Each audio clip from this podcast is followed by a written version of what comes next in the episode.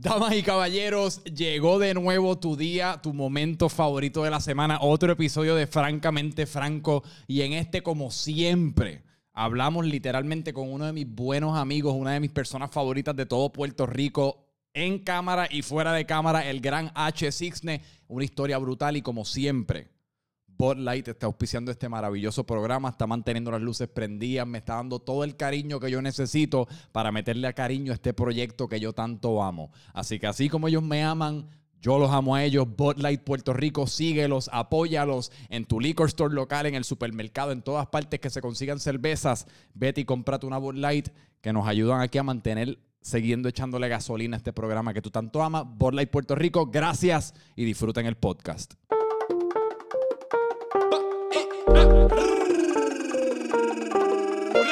Francamente franco, francamente franco. Te vas a divertir, te vas a divertir, te vas a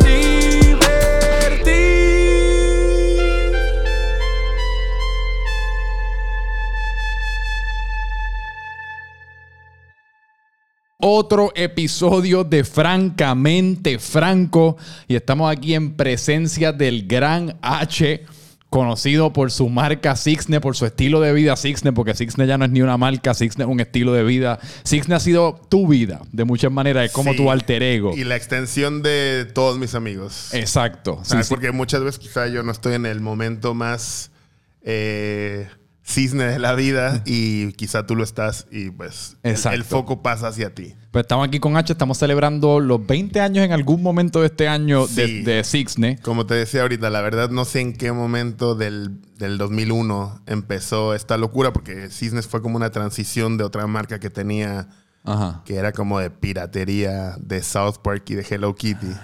¿Cómo se llamaba aquella? Todos tenemos un pasado negro. ¿Cómo se llamaba aquella? Se llamaba Dog Stuff.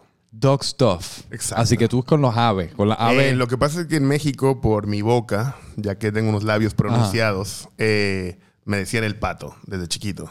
Ah. Entonces, o sea, si tú llamabas a mi casa, no preguntabas por Humberto ni por H. Llamabas a mi casa y decías, señor, ¿está el pato? Entonces, ese era mi, mi apodo por, por mucho tiempo. Y cuando empecé la marca, pues eran dog stuff, eran las cosas del pato. No ok. sé, al- por alguna razón en ese momento ponerle, ponerle a tu marca un nombre en inglés era como una buena idea. so eran dog stuff y lo que hacía era spoofs eh, de South Park, los mezclábamos con, con carteles de películas famosas como Pulp Fiction. Y. Poníamos como que Park Fiction y poníamos a los miembros de South Park con los looks de... y siempre fue ropa. Es- eh, casi toda la vida fueron t-shirts, básicamente. T-shirts. Ya después, casi por necesidad de separación y de, y de pues, más medios, empezamos a hacer ropa. Ok. Digo, empezamos a hacer más cosas como que hoodies o gorras o etcétera. Pero aparte de la ropa, siempre era como. Quizá era la corporación que teníamos abierta o el pretexto eh, financiero para hacer eventos. Y de momento estábamos bien en las arcas de la venta de ropa y por decir algo estaba la oportunidad de traer a un DJ que nos que queríamos ver y que nadie lo traía, pues lo hacíamos nosotros. Igual con bandas de rock, igual con cantantes de trap. Ok. So, siempre Cisne ha ido como un poquito entre sí te vendo o te represento de alguna manera con las t-shirts y con la ropa, pero va de la mano con la cultura y la comunidad de que, que, que forma como que el Cisne. Family. Por eso, y, y, eh, yo, o sea, ¿cómo tú le, de- le describirías Sixne para las pocas personas que están escuchando esto que no conocen de la marca? Pues es una cosa extraña, es un estilo de vida de muchas maneras. Yo creo que Cisne va- eh, ha sido como una representación de, de una comunidad. Ok. Y pues a veces es en t-shirts, a veces es en eventos, a veces es en, en presentaciones de artistas, amigos de nosotros que creemos que la gente tiene que conocer. O sea, es, yo creo que es como una especie de ventana hacia una, una o muchas subculturas. En algún momento de México, ahora de Puerto Rico. En Puerto Rico llevamos desde el 2004. Desde el que 2004. De esos 20 años, se podría decir que 17 han sido en Puerto Rico. No sé si mis matemáticas están bien, pero Tú llevas personalmente desde el 2004 en Puerto Rico. buena manera de verlo. 16, 17 años. ¿Qué te trajo para acá de México? Eh, una mujer. En algún momento me enamoré de una mujer, vine, vine a estar con ella y pues ya no estoy con ella y sigo enamorado Pero de Puerto, con Puerto Rico. Rico. ¿Te enamoraste de Puerto Rico inmediatamente? No, No. No, era ¿Cómo fue esa transición? Era como un love and hate al principio porque no necesariamente yo quería venir para acá y Puerto Rico está súper cool y ahora lo amo con todo mi corazón. Pero en el momento, como no quería estar, pues me la pasaba comparando con México. Y era como que, ah, si estuviera en México estaría haciendo esto. O, ah, este, veía como que este, los conciertos que había en México y aquí era como que enanitos verdes otra vez. Y yo como Sí. que, "Puñeta, ¿qué hago aquí? Eh, Pero este, pues después fui acomodándome como que al ritmo de vida porque es diferente también, allá es un poquito más rápido. No, yo me he dado cuenta ahora a través de, de, de personas con las que he interactuado recientemente, que son o de los Estados Unidos o de otras partes del mundo, me he dado cuenta de lo lento que es Puerto Rico. Yo como que no había abierto los ojos a esa realidad y ahora yo siempre estoy un poco más eh, atento a eso y me desespero en las filas, me desespero en todas Yo partes. siempre le digo a mis amigos del área metro o de, o de Puerto Rico en general que si quieren ver cómo yo me sentí al principio, es como cuando vamos a Culebra, por ejemplo, Ujú. y vas a la panadería y te das cuenta que ese día no abrió. Y Sí. tú como que, ah, ok. O cuando ves el horario, dice, abrimos esta hora a veces. ¿no? Y tú como que, o sea, hay, hay cero estrés por nada. Y eso pues a veces también es negativo, pero Sí. pues uno, como quien dice, le agarra el ritmo al- a donde está y, 100%. y se deja querer. Pero yo me he dado cuenta también otra cosa que, que tú mencionaste ahí, que es, que, y, y me lo estoy tratando de aplicar a mí mismo porque es la perspectiva con la que uno vive, que en realidad la vida de uno, o sea, la calidad de la vida de uno depende del lente a través de la- del cual uno la esté viendo. Es como Claro. si tú quieres que Puerto Rico sea una mierda, tú vas a encontrar 500 razones por las cuales Puerto Rico son una basura. Claro. No que sean, no que sean, eh, no que tengan veracidad ni que sean verdad ante los ojos de las personas que de verdad aprecian todo lo maravilloso que ofrece esta isla. Pero si eso es lo que tú decides y como tú quieres vivir, vas a odiar Puerto Rico, vas a odiar México, vas a odiar los. Estados Unidos, vas a odiar en cualquier parte del mundo que tú estés. Ahora, si tú decides darle una oportunidad y enfocarte en las partes gufias y enfocarte en lo bueno que es vivir en una, vil- en una isla como Puerto Rico y todo lo que ofrece, puedes tener la mejor vida del mundo. Totalmente. Es cuestión de perspectiva. Sin embargo, Ajá. quisiera decir que, que siempre es importante que si no, por ejemplo, que si no te gusta o no estás teniendo lo que tú necesitas, pues que lo hagas. Como que a mí me pasó que quizá cuando yo llegué me estaba quejando de la música que se escuchaba y me metí con los de Pulso Rock a la X y de momento tenía un programa de radio en donde ponía música que yo quería. De verdad. Sí. Entonces, o de momento, lo que te dije de las fiestas, de momento, pues todo es lo mismo, todo es lo mismo, dices, pues, pues hazlo tú. O sea, sí tienes que enfocarte en las cosas positivas, pero al mismo tiempo no tienes que aguantarle ni mierda a nadie y al mismo tiempo tienes que hacer lo que tú puedas para mejorar tu burbuja. Eso es una buena manera. Yo nunca lo había visto de esa manera. Porque, porque es verdad, porque siempre, siempre por alguna razón nosotros como ciudadanos estamos entrenados para esperar que otra persona arregle lo que nosotros estimamos ser, lo que está jodido con nuestra circunstancia, con nuestra burbuja. Es como, dale, arregla lo político, arregla lo persona, arregla la amistad, arregla lo familiar. Cuando a veces es simplemente con uno abrir un programa de radio y poner la música que uno le gusta. Después me junté con los chicos de Radio Red también. O sea, porque cuando tú estás buscando eso que te llena o eso que te hace falta, te das cuenta que no eres el único. Sí. Y así fue, de hecho, así fue que Cisne agarró de Homebase Santurce, ¿no? Sí, Porque el- en ese tiempo estaba eh, Alexis Busquet con lo que tenía de clandestino 787 y te das cuenta que están haciendo cosas cabronas. Eh, había como que muchos corillistas de la gente y no había luz que hacía como que teatro y, y titereteros. Y entonces tú dices, wow, hay bastante gente. En- había una tienda que se llama Executive Manolo que, Ujú. que yo me pongo a pensar y Cisne en algún momento fue Executive Manolo en el futuro. Ajá. Porque ellos tenían un barbero y arte y Sí. t-shirts. Y de momento yo como que, wow. O sea, influen y yo, Cisne se vendió ahí, pero todo eso te das cuenta que hay mucha gente que está cambiando su mini burbuja. Y creo que lo que Cisne hizo bien en su momento fue conectar con cada una de esas burbujas. Sí. Porque quizá en algún momento los rockeros no se metían con los con los cacos o whatever. Y Entonces, pues como yo no era amigo de nadie, Y hoy día los cacos son rockeros. no, ahora hoy día Bad Bunny es como Capitán Planeta y unió a todo el mundo. Exacto. Pero sí, o sea, yo creo que hay corillos haciendo cosas cabronas. eh, y nosotros pues nos, nos juntamos con muchos de ellos. Bueno, y tú te has dotado de muchas maneras, tú y, y, y Sixne por extensión, de tenerle el pulso a la cultura y más que a la cultura, quizás como hasta la, la cultura debajo de la cultura, casi como lo, lo que viene emergiendo, lo que está, lo que le llaman el ondel. Claro, que, que en bueno. algún momento se va a convertir en el over, porque esa es la manera que funciona la vida, es cíclico.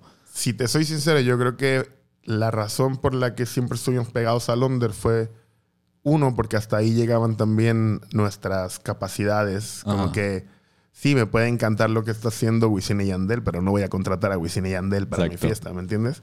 O me puede estar encantando lo que hace Circo, pero entonces quizá hay una banda más joven que está haciendo cosas cabronas. Y entonces uno se pone a ver, y no es solamente la parte económica, sino que también uno está un poquito cansado de lo mismo y te pones a como que a rebuscar eh, Sí. otra cosa que te pueda Sí. satisfacer. O sea, Exacto. ahora mismo yo, por ejemplo, por mucho tiempo nunca pensé que iba a entrar como que a la onda urbana y de momento hubo una generación como Fuete, como Álvaro, Ujú. como Bray, como Rao, como, no sé, un corillo como Jazz Bandana, que los escucho y digo, bueno, no me gustaba lo que estaban haciendo los que estaban antes, pero esto está bien cabrón. Exacto. Y entonces te pones a trabajar con ellos.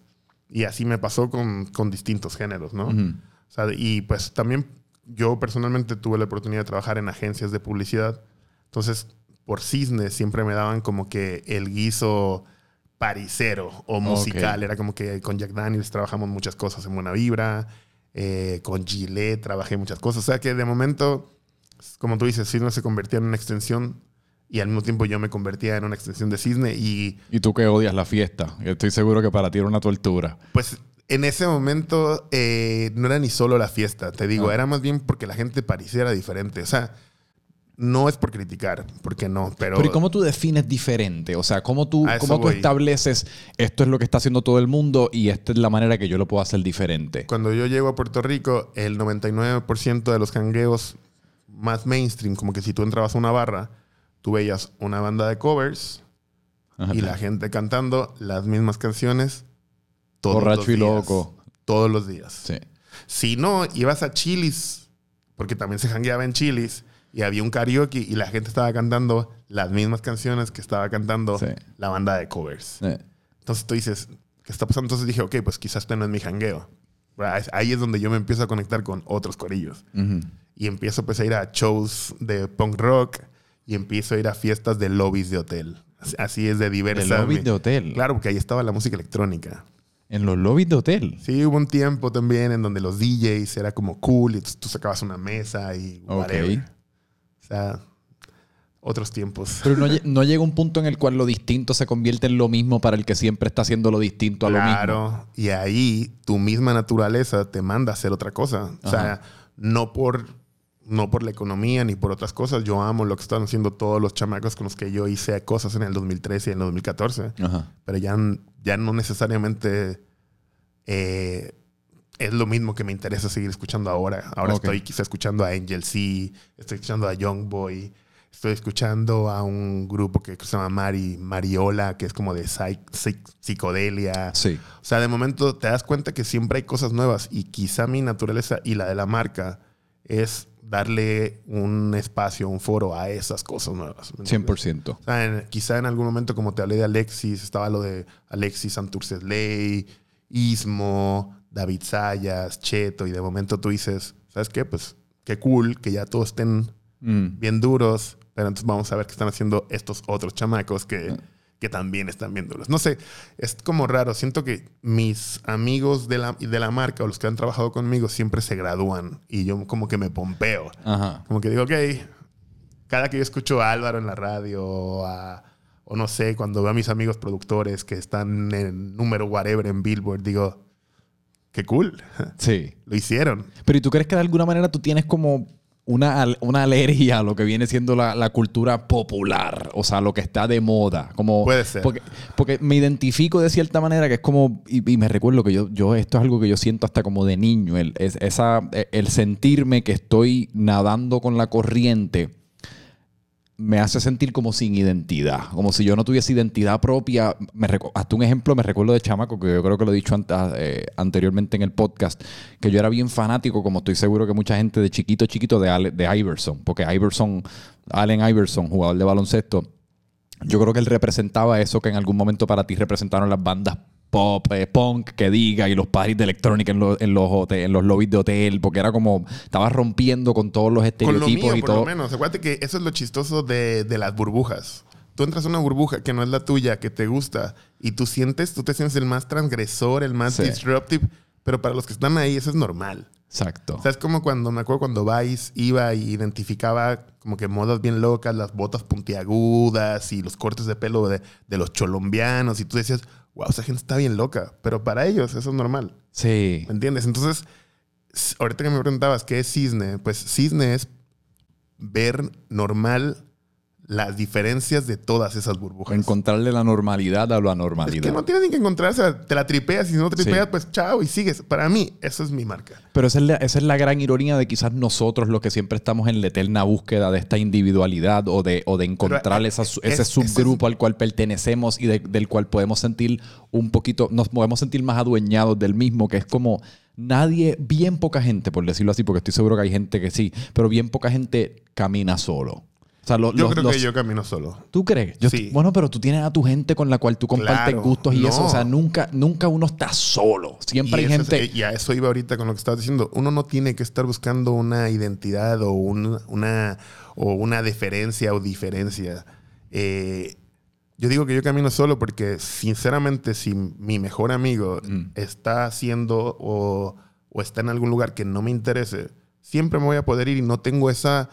Es como. Esa atadura Aquí innata. pasa mucho eso, esas ataduras invisibles de Sí. es que tengo que ir, ah, es que esto, o sea, güey, no. Y eh, vuelvo, eso es lo bonito de, o sea, yo puedo estar en ese lobby de hotel y después salir e ir meterme Sí. al local y cantear Sufre Mamón y, Ah. y con un sud y super cool, porque Ajá. es normal para mí. Y ahí es donde yo creo que yo me gustaría que la gente que entiende cisne haga eso, porque 100%. yo siempre digo, lo cool de cisne es que uno, no te vas a encontrar mucha gente con la misma ropa, y dos, si te lo encuentras, sabes automáticamente que es cool. Solo saludas como que, hey, Sí. Pero, ¿y co- pero ¿y cómo tú reconcilias eso con el hecho de que, especialmente, que lo hemos hablado en privado, pero recientemente la, la marca de Sixne como tal, o sea, la ropa de Sixne, ha, ha tenido un boom, yo diría. En, o sea, en, en- en- no sé si, yo no sé exactamente cuándo empezó este boom, pero yo por lo menos lo he sentido en mi conciencia como en el último año, diría especialmente. que el- hubo el boom de cuando abrí la tienda, como que Después- oficialmente, que tenía el nombre de Cisne en la tienda. Yo creo que hay mucha gente que sabe que existe la tienda y no sabe que existe la marca. Exacto, estoy seguro que sí. Eh, y porque Cisne, yo no pago promoted posts, yo no, o sea, es bien loco porque es como, y lo hemos hablado también, como dices en privado, pero es como, como estar en contra de uno mismo. Siempre, a mí o sea- me pasa lo mismo. Es, es casi como puñeta, ¿por qué? Yo llegué a decirle a la gente, y no lo digo como me la estoy echando, pero yo llegué a decirle a personas que llegaban a comprarme alguna camisa que no la tenía. Porque no, lo- no me lo quería ver a esa persona, No joda. claro. Y lo hice muchas veces. Pero, ¿y ¿qué, ¿cuáles son las características de una persona que... No, yo creo que tú sabes. O sea, no es como que me pasaba todo el tiempo, pero hay gente que tiene una mala onda encima, punto. Pero ¿a qué tú- a qué tú- ¿cómo tú defines mala onda en ese Se sentido? siente. Quizás, quizás ese es el, el Pero es una onda maliciosa es una onda que sí... pesada. Pesada. Sí, de Sí. no te quiero enfrente de mí. Mucho Te menos entiendo. representando mis colores. Te entiendo. O sea, yo tengo que hasta tener respeto por personas, no muchas, quizá como 10, que se han tatuado la marca. Eso digo, hay que cuidar un poquito Sí. lo que representa para cada uno de nosotros. Y volvemos a lo de las burbujas. No es que su burbuja esté mal o bien, es que no la quiero, yo, o sea, no quiero conectarme ahí. Fíjate, y eso es admirable de muchas maneras porque yo creo que como, como pequeños comerciantes o como emprendedores, el, el entrenamiento mental que uno tiene es como uno siempre tiene que doblegarse ante el cliente independientemente de cuán huele bicho pueda ser el cliente, de cuán mala onda pueda traer, de cuán poca representación puede tener con lo que tú estás comunicando con lo de uno. Yo a veces sufro de eso, de como que pues esta persona siempre está correcta porque me, da- me va a dar sus 20 pesitos a cambio de lo que sea que yo, yo le creo que estoy esa, esa ofreciendo. mentalidad ha evolucionado bastante y ya la gente es un poquito, valora más el trabajo de cada uno. Sí. Eh, valora más el tiempo de cada uno. Eh, pero sobre todo, yo creo que depende también de cada marca. O sea, porque yo conozco marcas que su fin es llegar a un número de ventas independientemente de cómo lo hagan. Sí. Entonces, por ejemplo, eh, no voy a decir nombres, pero en algún momento yo te- tenía una muy buena relación con, con esta persona que tenía esta marca y vendíamos en la, en la tienda juntos, en mi primer tienda que se llamaba Beast. Y recuerdo que él empezó a vender cantidades masivas pero a tiendas que si whatever nombre, que si Chanchita en Bayamón, que si a todo el mundo que Sí. pudo. Sí. Yo creo que él entregó, no sé, cientos de miles de camisas. Cientos de miles de camisas. Así, fue una... Y entonces, Millones de dólares, entonces no joda. Bueno, después termina la historia de que no le pagaron muchas de esas tiendas. Claro. Pero el punto es que recuerdo que salían las noticias de estos de policías y todo el mundo traía sus camisas. Y yo le decía, güey, viste. Y él me decía, bueno, pero la vendí. So es eso. O sea, al final Sí. no, él no está mal porque es lo que quería. No le importaba si se veía por ahí mal o bien. Era Sí. simplemente vendí la camisa, tuve el dinero. Pero, pero y a veces, por ejemplo, a veces tú estás como de noche así dando vueltas, no, no sé si tú das vueltas en la cama, pero metafóricamente hablando, mira, así mirando el techo y pensando como, puñeta, yo tengo que dejar de jugar en mi contra, porque esto es una conversación que yo estaba teniendo con mi padre esta semana, de hecho, y él me estaba elogiando, porque, porque según él, él entiende que yo soy bien auténtico y siempre, yo siempre me he mantenido bien fiel a quien yo soy. Y yo en, en esa misma conversación yo me estaba, porque es algo que me he estado cuestionando recientemente, de si mi autenticidad, entre comillas, ha jugado en mi contra. Porque a veces el ser tan el auténtico tiempo. significa que uno tiene todas estas reglas y todas estas pendejaces que uno tiene en base al código de qué es lo que es francomicheo, que trabajan en contra de uno posiblemente venderse un poco mejor, de uno ser un mejor comerciante, un mejor emprendedor, un mejor creador de contenido. Porque uno, uno el- de muchas maneras el éxito se siente como venderse o como nadar en la burbuja grande de esta que nosotros le estamos huyendo. Vuelvo. Todo depende de cuál es tu fin. Sí. Porque sí, o sea, definitivamente si lo que quieres es vender mucho, crecer mucho, pues quizás estás jugando en contra. Sí. Te pongo de ejemplo, y las, me dio risa cuando dijiste las reglas que nos ponemos nosotros mismos. Eh, el código de H, según H. Cisne no reimprime camisas. Nunca, en 20 años. Y eso es- estoy, estoy seguro que es, es Y como eso- algo que tú te dijiste un día. por- Claro, y- y- ese es el chiste. Que yo recuerdo cuando se lo digo a la gente, como que no, es que no reimprimimos, como que es que es la regla. Y como que me han dicho, ¿de quién? Y yo, oh, Exacto. es mía. Y pues no, es que pues de la compañía, no sé, o sea, es tontísimo. Tontísimo. Sin embargo, Y a nadie le importa. Sin Nadie, nadie nos está dando puntos de participación por ese nuestras es- reglas ese pendejas. es el punto. Que a mí me importa. A mí también. Y ya, no me importa si les importa o no les importa, porque ahí es un- a donde lo de las vueltas de la cama, muchas veces. Sí. O sea, a mí en algún momento alguien me hizo el acercamiento para hacerle una cantidad también masiva para Walmart De Cisne. de cisne. Y solamente de yo pensar en cisne vendiéndose en Walmart y toda la gente ahí con el tatuaje encima, yo como que no está mal, pero no. Bueno, es que tus camisas que dicen weird pieces for the weird ones, ese mensaje no va con Walmart. No, no, no. me- me- obviamente, Tienes que hacer una camisa para Walmart common pieces for the common people. Algo iba a cambiar o todo iba a cambiar. Sí. No se hizo nunca. A veces digo, wow, era el contrato más fácil, yo qué sé. O sea, no sé, son tonterías que, que todo el tiempo piensas como que habré hecho bien, no habré hecho bien. Sí. La regla pendeja, la cambio, no la cambio, a quién le importa. Pero, lo- Bueno, pero esto va de la mano, y disculpa que te interrumpa con otra conversación que yo, he estado teniendo todas las conversaciones, parece recientemente, que estaba teniendo eh, con mi novia, de hecho, que es como en la vida, en, en realidad, no hay malas ni buenas decisiones, aparte de las obvias, aparte de como meterte heroína está mal. No está mal en cuanto a que está mal ante la sociedad, sino que está mal en cuanto a que yo creo que el daño que uno se hace a uno mismo es garantizado. Pero aparte de esas obvias, no hay necesariamente malas ni buenas decisiones, sino uno son decisiones. Y el resultado se te va a presentar y uno tiene que vivir con eso porque uno tomó la decisión que uno en el momento pensaba que era la correcta para uno. Y no siempre se puede definir en base a los ingresos o el éxito comercial que uno tenga en base a esa decisión. Eso- Sino si uno puede vivir con uno mismo. Eh, mi papá siempre me decía de chiquito, y son de esas cosas que estoy seguro que me traumaron, pero sin que me lo supiera en el crecimiento. Bien cabrón. De esas siempre me decía, tú eres 100% responsable de todo lo que haces. 100%. Y eso me daba, en lugar de preocuparme, que por mucho tiempo lo hizo, me dio una tranquilidad cabrona. Sí. Porque el saber que lo que yo hiciera, obviamente que no le afectara a nadie. A nadie le importa porque yo soy el único responsable de esto. 100%. So, no sé, yo hace tiempo, y no quiero decir que soy el más rebelde porque soy casi cero rebelde, pero no, no me importa mucho lo que la gente realmente...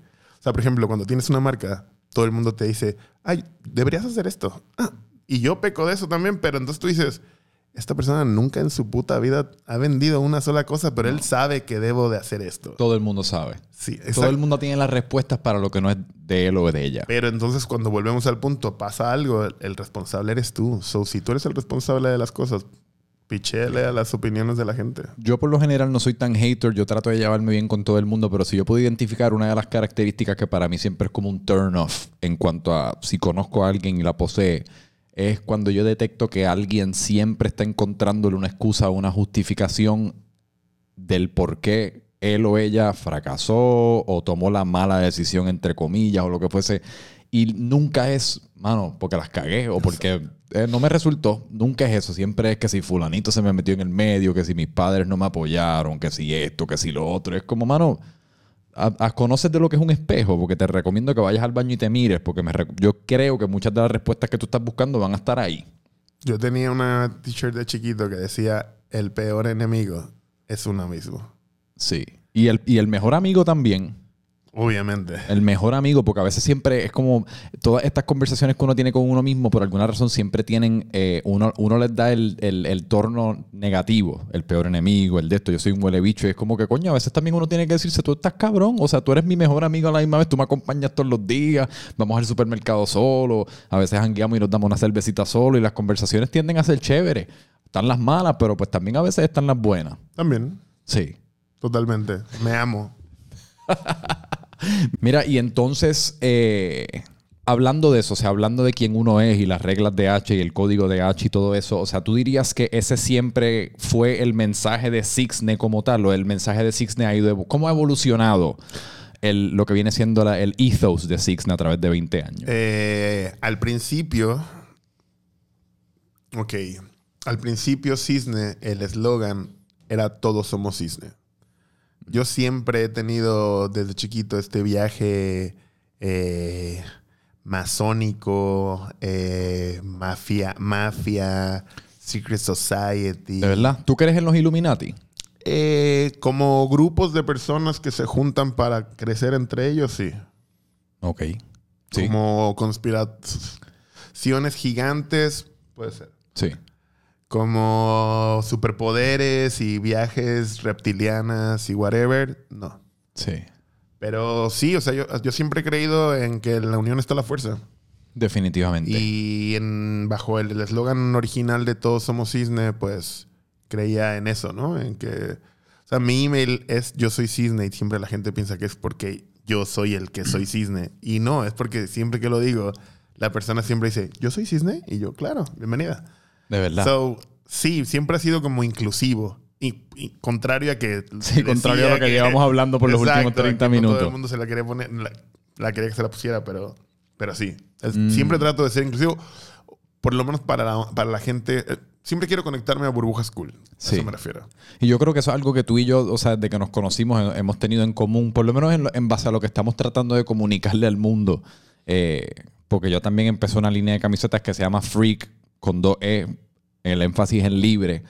Y el, y el énfasis siempre ha sido casi como ese mismo en cuanto a celebrar lo que viene siendo ese lado freak de todos los seres humanos, que no necesariamente uno tiene que tener una pantalla en el ojo ni en la pinga para ser un freak, sino que tú puedes ser un abogado súper común, pero si eso es lo que te nace y tú estás viviendo tu verdad y eso es lo que te gusta y no lo estás haciendo en base a ninguna presión social, ni porque tus padres te dijeron que tenías que ser abogado, ni médico, ni lo que fuese, y eso es lo que tú quieres hacer, para mí Tú eres un freak igual que el que está en el circo, igual que el que está haciendo música. O sea, todo el mundo que viva su verdad, yo creo que cae dentro de lo que nosotros estamos discutiendo. Totalmente. Que es lo más importante, mano. Porque la- es como este concepto de vivir la, la vida para otras personas, es como a mí me aborrece tanto a veces. Que ni me pasa por la mente. No. No.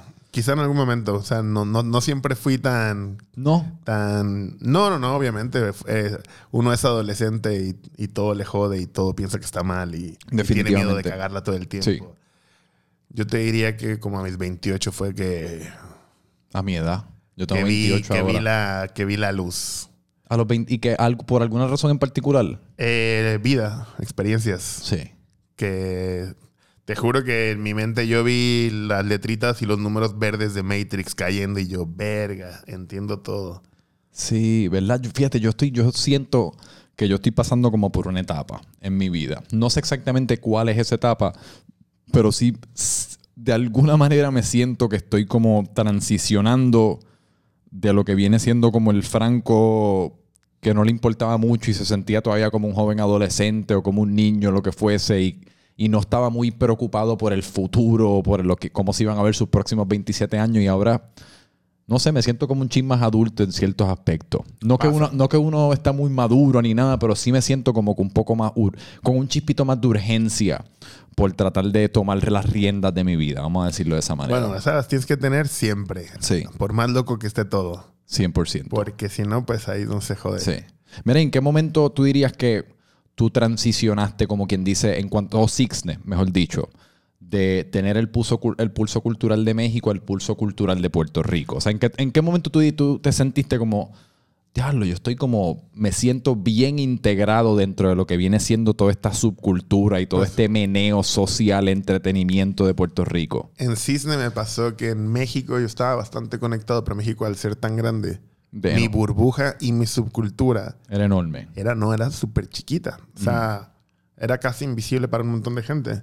So, viendo lo que estaban haciendo marcas cercanas, y digo cercanas porque eh, los que movían la marca de estas personas eran amigos de mi papá. Ajá. So, ellos eh, tenían una marca bien grande que se ponía Juanes, se ponía whatever, que se llamaba Naco. Ujú. Y yo hacía eh, cosas bastante similares con di- diseños separados.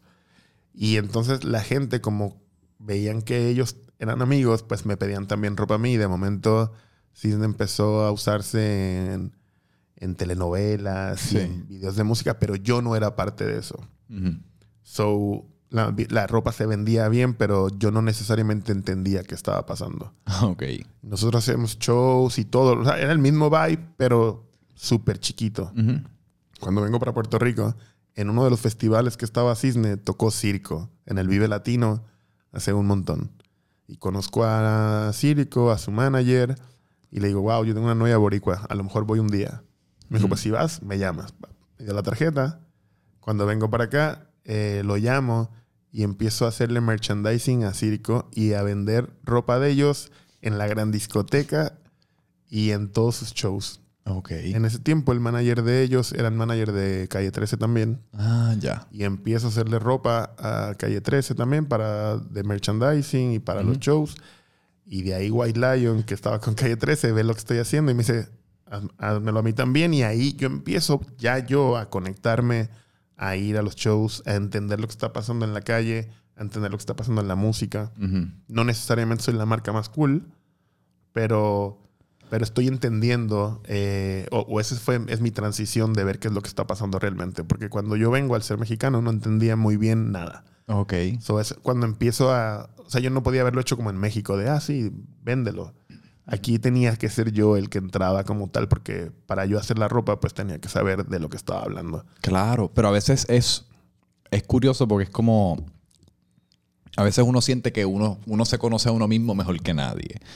Pero a veces, pero a la misma, de la misma manera, el revolú que uno tiene en el cerebro es tanto que requiere que venga alguien y te vea desde una perspectiva ajena y te diga como que, fíjate, yo, tú crees que, o sea, yo creo que sí tú te conoces un poquito mejor que yo, pero según yo lo veo de afuera, o sea, estás, estás haciendo X, Y. Me parece que en realidad te sientes así, aunque me estás diciendo asá. Y quizás desde tu punto de vista, el haber venido a Puerto Rico desde una perspectiva extranjera en aquel entonces, te da, o sea, te da una perspectiva No, me distinta. dio, claro, y eso es algo que usé a mi favor. Exacto. O sea, porque la verdad me pasaba. O sea, yo me iba y me sentaba en el- la Plaza de Río Piedras o en Plaza de las Américas, que después yo, me daba tanta risa eso. Yo me sentaba en la Plaza de Río Piedras y yo, para entender a la gente, y no pasaba nadie, o pasaban puros tecatos, y yo como que le, le decía a mis amigos como que, dude, o sea, yo estoy tratando de hacer mi tarea, Ajá. entender a la gente, y no hay gente.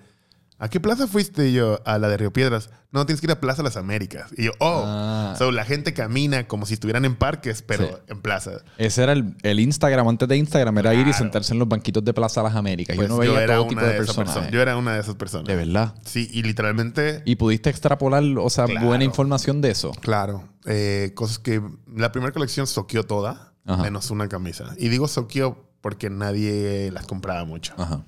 Yo en ese tiempo las vendía, creo que en Gravity. Me recuerdo. Y la primera colección decía Elmo grandote y decía abajo Der Fokker.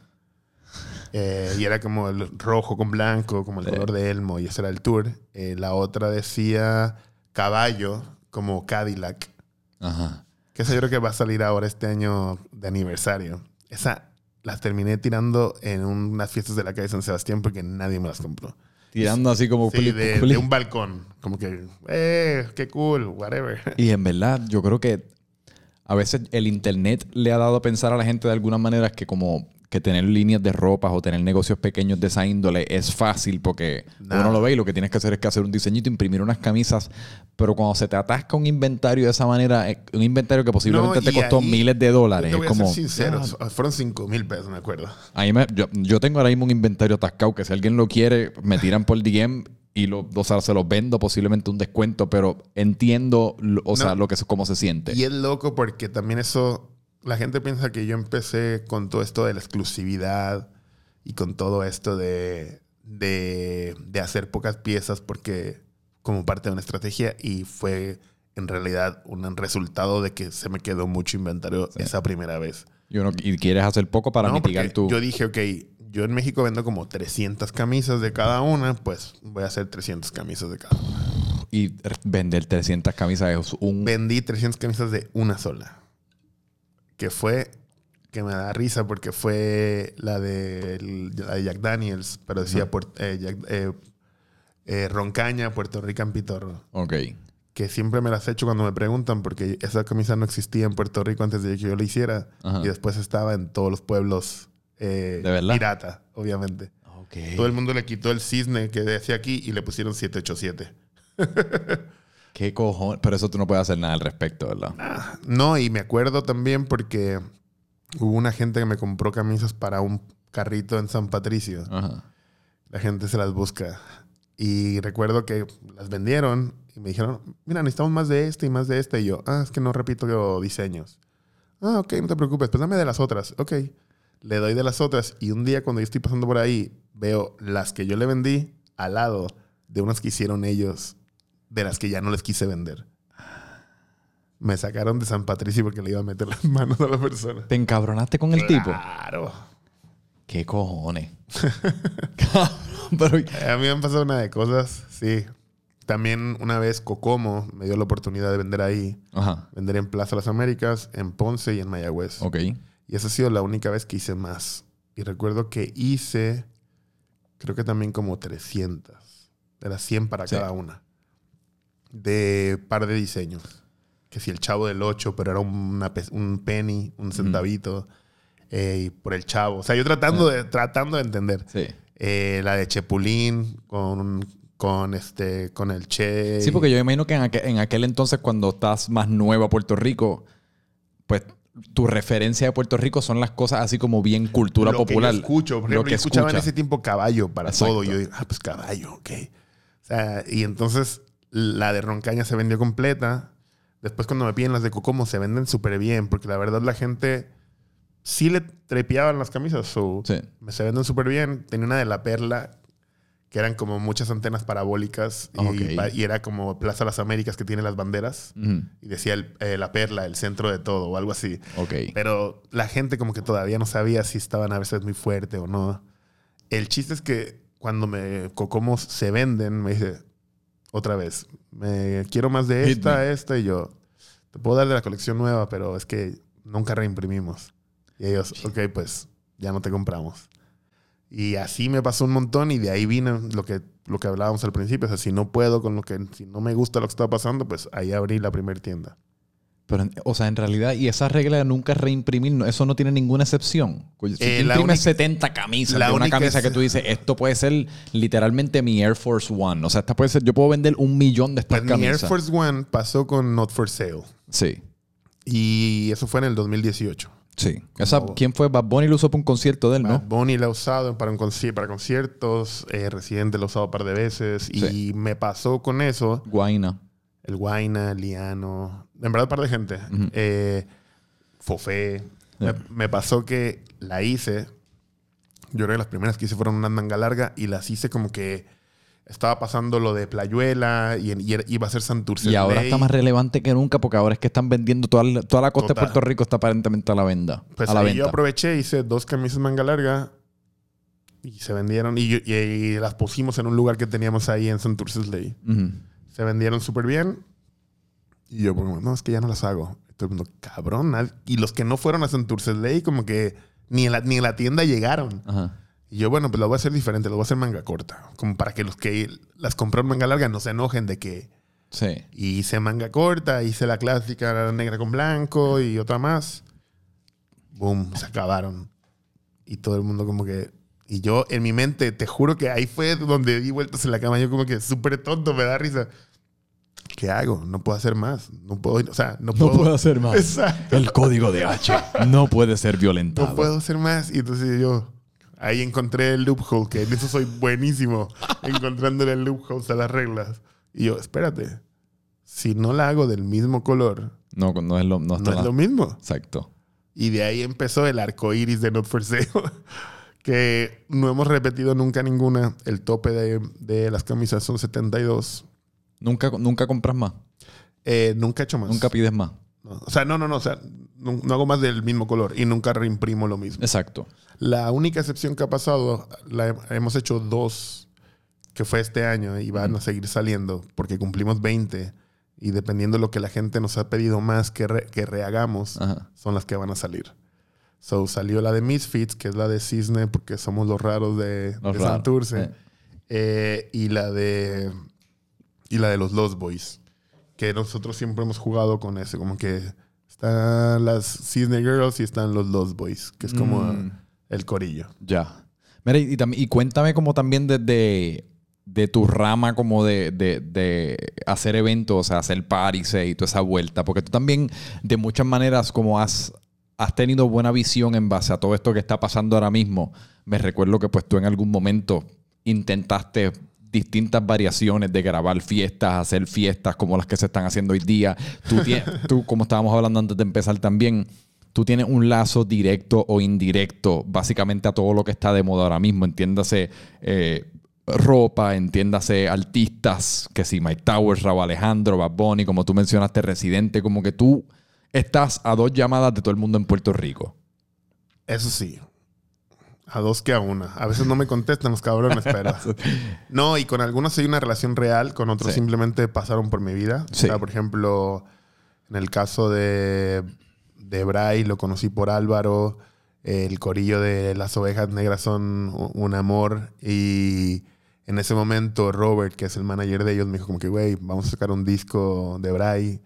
Necesito que me ayudes a producirlo. ¿Por qué? Porque para ellos en ese momento, ya ahora conocen a los productores más grandes, ¿no? Sí. Pero en ese momento ellos pensaban en mí para hacer eventos o para ayudarnos, con- conseguimos un auspicio, conseguimos un lugar. Y como yo no necesariamente me estaba lucrando tanto de eso, pero siempre estaba puesto para la vuelta de, de- del, del corillo, bueno, o sea, colaboración. como que de la comunidad que yo- Sí. eh, se ha ido creando. Pues hicimos el show de Bray y yo ni sabía bien qué pedo, pero ese show cantó Darel, cantó Bad Bunny, cantó, cantó un par de gente que sale en el disco. Entonces ahí conozco a estas personas, a Mike Towers. Con Mike Towers eh, hablé par de veces porque hacíamos muchos shows al principio, Mm.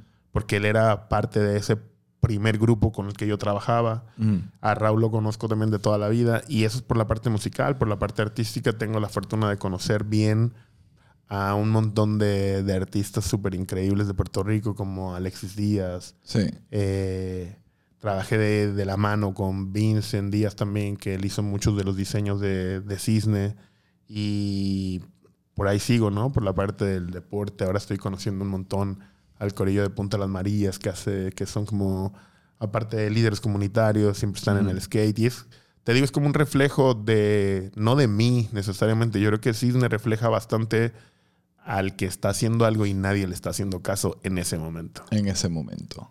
Sí. Y encuentran aquí como el eco. Y el- Sí. a veces soy yo, a veces son ellos mismos, a veces yo solamente presto el lugar, o a veces, o sea, el otro día en mi cumpleaños eh, me encontré a Saki y a Jeffrey, que recordaban en ese momento como yo era la única persona que compraba un espacio de la revistita que hacían para el show de arte que hacían yo que sé, hace cuántos años. Ajá. Como que, bueno, es que el- íbamos a muchos lugares y tú nos decías, ¿cuánto es? ¿50? Toma. Como que por, es, por lo mismo de ver de qué manera siempre esas personas que están haciendo algo encuentran apoyo, porque si no se quitan. Y si Sí, no, no caemos en la misma mierda de siempre. Sí. O sea, yo, yo creo que Cisne existe para apoyar al, al weirdo que piensa que va a cambiar algo. Ok, aunque va. no lo cambie.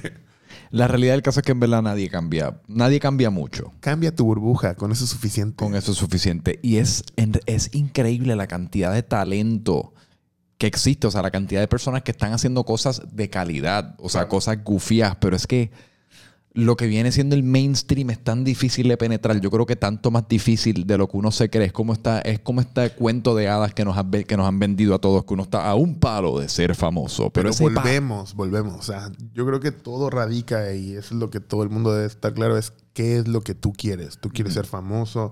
Por ejemplo, aunque he tenido mis, mis amores y mis desamores con Alvarito, Ajá. siempre le voy a respetar que él está claro musicalmente con lo que hace. y que hace 100%. música cabrona. Que Demente. quizá no ha sido el boom de la vida, pero él prefiere seguir haciendo lo que, lo que está haciendo. Obviamente hay muchos factores, y pues quizá que la disquera, o que esto, o que el otro, pero se ha mantenido fiel a, Sí. vis- a su idea visual, a su idea musical, etc. Pero yo creo que hasta él es medio mal ejemplo porque sí, quizás él no es... bueno, pero quizás, y tú sabrás de esto mucho más que yo, pero él quizás no es una súper mega estrella, pero coño, me parece que ha logrado vivir súper bien de No, lo que no, está no, pero haciendo y... Volvemos, o sea, por eso te digo, ¿qué es lo que tú quieres? Sí. Porque para mí, por ejemplo, yéndome a los que me dieron la primera oportunidad a circo, yo siempre decía que si circo viviera en Argentina o en México, hubieran sido, Juanes. ¿qué Juanes? Hubieran sido Soda Stereo, Caifanes, ese tour. Pero vivieran en Puerto Rico y aquí pues tureas en, tres semanas toda la isla. Sí. Entonces, este, pero tienes quizá un ejemplo cultura, pero también quizá, con saludos a todo el corillo, pero quizá tuvieron que hacer un disco más suave para entrar a más sitios. Por eso te digo, todo depende de qué quieres. Sí. A- a- Hasta dónde tú puedes llegar. O sea, por ejemplo, en el caso de Not for Sale, yo quería que más gente la tuviera, pero me respeté.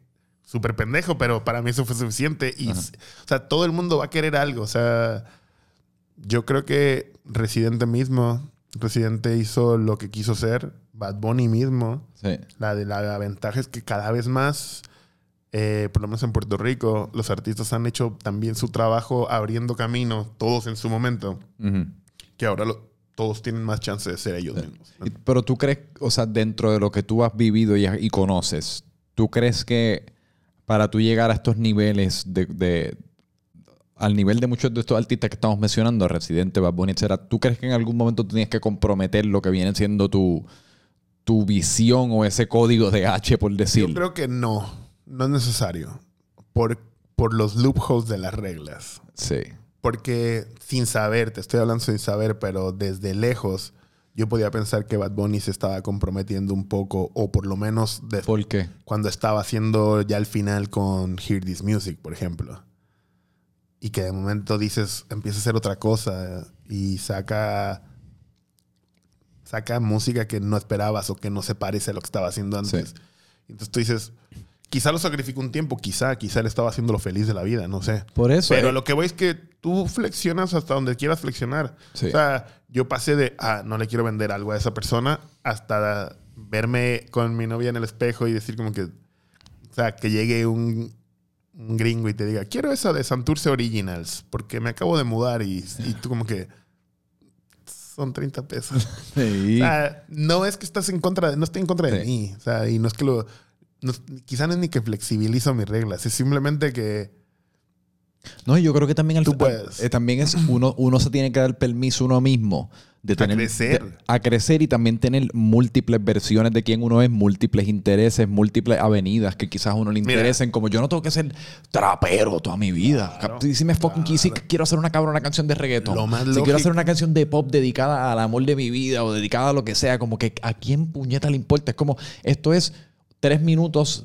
de mi expresión. Igual después te puedo hacer tres Total, y es, y es igual de real que, mira, por ejemplo, Mike Towers, que por mucho tiempo hizo de todas las canciones pop habidas y por haber en featurings, y después sacó un disco como él lo quería. Eh. Super cool. y ya está. ¿Y por qué? Porque se puede, porque no, no está peleado ser una cosa No. con la otra. No. Yo vengo de la generación que decían, uy, se pegó, ya, ya se vendió, ya no es bueno. Y, y quizá a mis 18 años pensaba así, pero ahora digo, no. No, y el problema también es que cuando te pegas, para seguir utilizando el ejemplo de la música, entonces de la nada tienes acceso a todo tipo de productores, a todo tipo de compositores, a todo tipo de colaboraciones. Y es como, fíjate, yo hasta el momento quizás no había realizado que tenía interés en esta avenida, pero de la nada estoy en el estudio con Farel y qué carajo voy a hacer? Voy a hacer una canción con Farel en colaboración y quizás no suene como lo que yo hice hasta el momento, pero lo que yo hice hasta el momento lo hice en mi cuarto solo con GarageBand. Yo lo que digo es que tú tienes que ser congruente. La gente, y más las figuras públicas, la gente sabe, como que, o piensa que sabe quiénes son. Sí, Tienes que ser congruente con lo que dices que eres y lo que eres. eso sí. Y lo otro, darte break siempre a crecer, porque nunca somos la misma persona que ayer. Nunca. So, y, y también me da risa, por ejemplo, yo he escuchado, el otro día estaba en una cena y decían como que Raúl cambió porque él es como reggaetón y ahora está en pop. Y tú dices, bueno, si tú sabes, Raúl siempre ha estado claro que lo que él quiere Es es, pop. y, y no pop, pero música rítmica, baile. Y si, Y, mano, si y- es reggaetón, si es trap, si es pop, si es bachata, lo va a hacer con su esencia. Y déjame decirte, hace falta el cabrón pop. Si Raúl no lo hace, alguien lo tiene que hacer porque puñeta, ya estoy cansado a veces de que las de las canciones que tú sean de lo mismo. Ya estoy un poquito alto del trap, estoy un poquito alto de que todo el mundo está encabronado y deseándose y queriendo matarse o, o- o lo que fuese. Es como, mano, de mil en cien quiero poner tres minutitos en mi carro de algo que no me requiera mucho pensamiento. Pero no tiene que ser pop. De ahí es donde viene Cisne. Escúchate a los Walters, escúchate a Me encantan reanimadores, Yo estoy- vigilantes, Mira. O sea, hay un mundo. La, Buscabulla. Yo soy un... Para mí, Buscabulla son las bestias. Y los Walters también están por esa línea. Angel C también. Me encantan los tres. Ahora mismo, en realidad, yo escucho posiblemente mucho más a Alvarito Díaz también. Alvarito Díaz fue como el soundtrack de los primeros como dos o tres meses de mi relación. Lo ¿Sabe que Dios, es que hay cosas. ¿Sabe Dios cuántos grajeos me di a nombre de Alvarito Díaz? Cuidado. Mira, y para ir terminando entonces, hablando de crecimiento, Sixne ahora, que por mucho tiempo pues son los Santurce Originals, pero ahora estás en proceso de, de tratar de establecer, vas a hacer un pop-up en New York con miras a posiblemente establecer una sede allá en, en Brooklyn. Sí, digo, yo no he dicho mucho lo de los 20 años porque entre la pandemia y todo, pues no, no sabía en qué momento decir, ah, by the way, estamos de fiesta. Tú eres un tipo que celebra las cosas, punto y aparte. Yo soy un tipo que celebro la vida. Me encanta. Pero no soy muy bueno como que con fechas especiales. Yo tampoco. Pero por eso mismo es que no sé, o sea, vamos a celebrarlo en noviembre. Sí. No sé qué vamos a hacer, pero vamos a hacer algo bueno. Vamos a tratar de abrir un pop-up en los próximos meses en Nueva York. No quiero decir la fecha todavía porque no tengo nada firmado, Ok. pero ya estamos bastante hablados y va a estar cool. va a estar Eh, bueno. Si vives en New York, va a estar bueno. Va a estar bueno. Eh, vamos a tener un montón de colaboraciones. El 26, no sé cuándo sale esto, pero el 26 vienen los chicos de Mofongo Kicks. Durísimo. Esos, Eh, esos muchachos están baratando lo que es el contenido y cómo monetizar tu No, contenido. están haciendo súper bien. La tienda ahora, desde la pandemia, cuenta con un detalle que es como la parte que es curada por mi novia, que es fotógrafa, artista Sí. y tiene un gusto cabrón. sí. Eh, y complementó la tienda, entonces también creo que el crecimiento de la tienda va más a seguir robusteciendo todas esas, este, todas esas vertientes de arte que podemos ofrecer, no solamente ropa. Sí. Eh, aparte de eso, eh, vienen más colaboraciones con gente que admiro y que respeto mucho de todos los estilos, música, arte, comida. Eh, Cisne tiene una pata y mucho amor en República Dominicana. ¿De verdad? Sí, tuve la oportunidad por Jack Daniels y por Buena Vibra de conocer a la clase artística de, de República Dominicana. Y dentro de este aniversario también quiero hacer algo allá. Qué duro. Así que Aparte, quizá, quizá, hagan quizá hagamos algo en lo que queda del año en República Dominicana. Eh, Lo- la que en República Dominicana, en lo que es el, eh, el entretenimiento digital, están Sinceramente. En lo que son los podcasts, la- todo esto de la radio, los comentaristas, la, la- los mismos eh, artistas musicales, es como tienen una cultura allí, o sea, que, que está... son todos, son como ¡ah! Exacto. Y tienen una energía mánica, por, es como éxito o éxito. Pues quiero afianzar Cisne. Cisne nace en México, nadie, no, puedo, no, no podemos negar eso, pero definitivamente se crece, se crece como concepto y como grupo y como marca en el Caribe, en Puerto Rico, se afianza mucho en República Dominicana.